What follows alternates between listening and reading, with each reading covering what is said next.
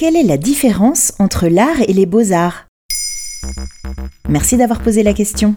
Définir ce qu'est l'art n'est déjà pas une sinécure. Beaucoup de philosophes, d'artistes, de critiques s'y sont essayés. Pourtant, même aujourd'hui, on ne finit pas toujours d'accord quand vient l'heure d'un nouveau débat sur le sujet.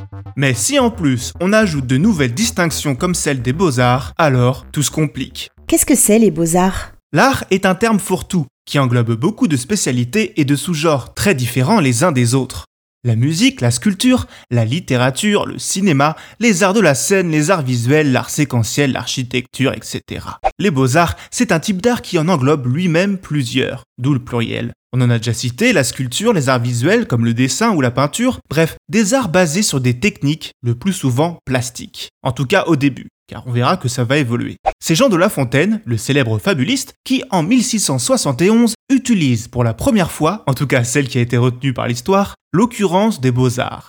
Dans son poème élégiaque Le songe de Vaux, il cite les catégories considérées comme faisant partie des beaux-arts au XVIIe siècle sculpture, architecture, gravure et bien sûr peinture. Ce sont alors tous des arts visuels, matériels, ayant en commun le dessin. Mais cette appellation beaux-arts raconte également autre chose. L'art de l'époque affirme son principe, le beau est un but en soi. Pas un hasard si la distinction entre les artisans et les artistes s'accentue à l'époque moderne. Le terme des beaux-arts permet de marquer cette différenciation. Les beaux-arts, ce serait donc une vision de l'art portée en premier lieu par sa sensibilité à l'esthétisme. La définition du dictionnaire indique que nous sommes sur la bonne voie. Voilà ce que dit le Larousse. Les beaux-arts sont l'ensemble des techniques qui ont pour l'objet la représentation du beau et spécialement du beau plastique. Voilà, les beaux-arts, ce n'est pas tout simplement les œuvres qui sont belles L'esthétisme est une notion toute subjective. Beau selon quels critères Et l'art doit-il être beau? La question se pose et c'est pour ça qu'aujourd'hui, la notion des beaux-arts est parfois remise en cause par les intellectuels du milieu. Par exemple, certains sont sensibles au street art, pourtant il n'est pas considéré comme faisant partie de la famille des beaux-arts, alors que selon la définition de La Fontaine, il coche toutes les cases.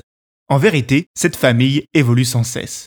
De nouvelles techniques et disciplines intègrent l'Académie des beaux-arts au fil du temps. Par exemple la photographie en 2005 ou l'art de la chorégraphie en 2018.